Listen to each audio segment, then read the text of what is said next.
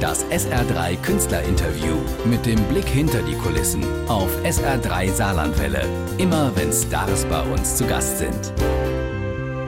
Applaus, Applaus, Applaus. Tom Gäbel live und Help Yourself. Und er ist live im SR3 Kiosk. Und ich freue mich sehr. Hallo. Hallo. Komm und bedien dich bei mir. Das Mhm. war's bei Peter Alexander. Tom Jones Nummer. Ist klasse, ne? Super. Ich habe tatsächlich auch mal in einer Sendung Komm und bedien dich bei mir gesungen.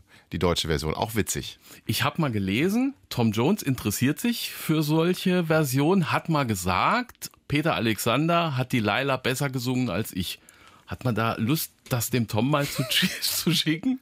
Ja, jetzt sagst du was. Äh, ja, warum nicht? Wenn er was Nettes sagt. Vielleicht Ja. sagt er auch, nee, der Peter Alexander hat es schon schöner, lieber gemacht. Das glaube ich nicht. Es ist anders. Das ist immer das Tolle, wenn man Ja. so Songs wie bei dir auch, die man kennt, nimmt, aber dann doch in sein Kleid packt und zu seinem Song macht. Finde ich auch? Gerade bei der Geschichte ist es einfach so, dass es, es ist dann so anders als das Original. Man erkennt es, aber es ist so anders. Da, da muss ich mich auch nicht, der, ich meine, Tom Jones ist ein so ein wahnsinniger Mördersänger. Da möchte ich auch nicht in Konkurrenz stehen dann.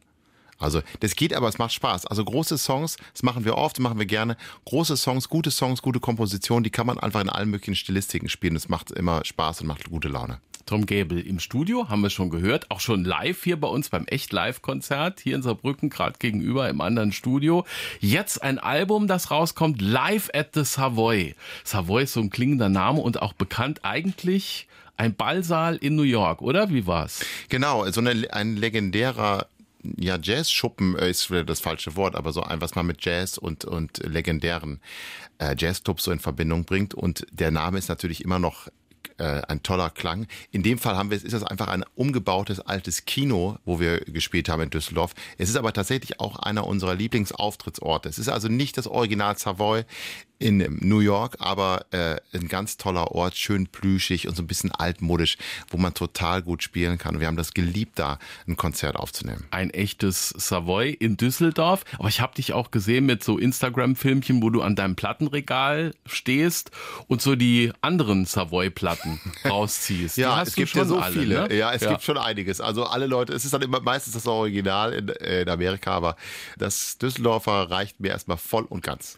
Es hat eine lange Konzertpause jetzt gegeben, aber irgendwann ging es wieder los. Und wie konntet ihr dieses Projekt äh, realisieren? Ja, tatsächlich äh, hing das fast damit zusammen, weil ich äh, sonst, glaube ich, gar nicht so von dieser Idee so äh, überzeugt gewesen wäre, ein Live-Album zu machen. Wir haben immer so viel live gespielt. Natürlich ist eigentlich total naheliegend, die Musik, die wir machen, ist auch eine totale Live-Musik und macht total viel Spaß, auch mit dem Publikum.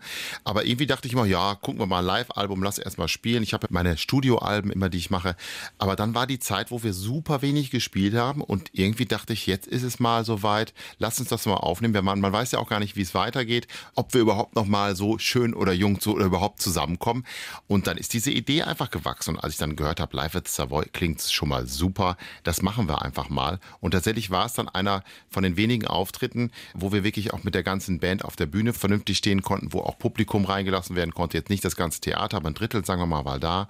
Und das war dann mal wieder so ein richtiges Gefühl, wie so wie es früher war. Tom Gable live.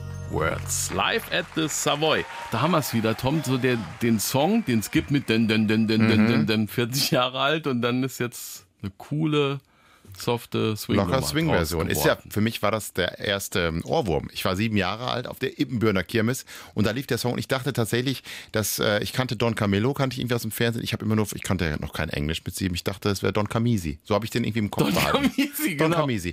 Und es hat dann Jahre gedauert, bis ich dann gedacht, ach, Moment, das ist ja, handelt von was ganz anderem, als ich dachte und ja, heißt auch ganz anders. Das ist schön.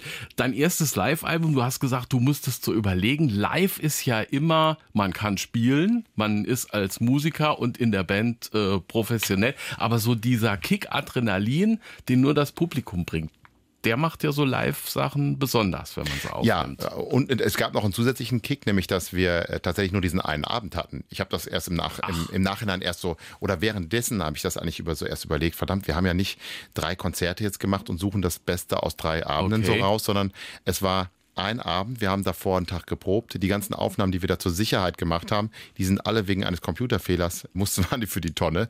Ich stand also auf der Bühne und wusste, okay, jetzt muss es funktionieren und ich darf mich vor allem auch nicht versingen. Ich mache ganz gerne mal so Textfehler oder, oder überschlag eine Zeile oder so. Vor allem lasse mich dann, dann mache ich irgendwie einen blöden Witz oder ich lasse mich von irgendwas inspirieren, ähm, was im Publikum passiert und schon bin ich raus aus dem Song. Das, das ist legendär bei mir. Ich habe mich aber wirklich zusammenreißen können. Ich war völlig begeistert, wie gut die Band war und auch ich und wie gut der ganze Auftritt geklappt hat.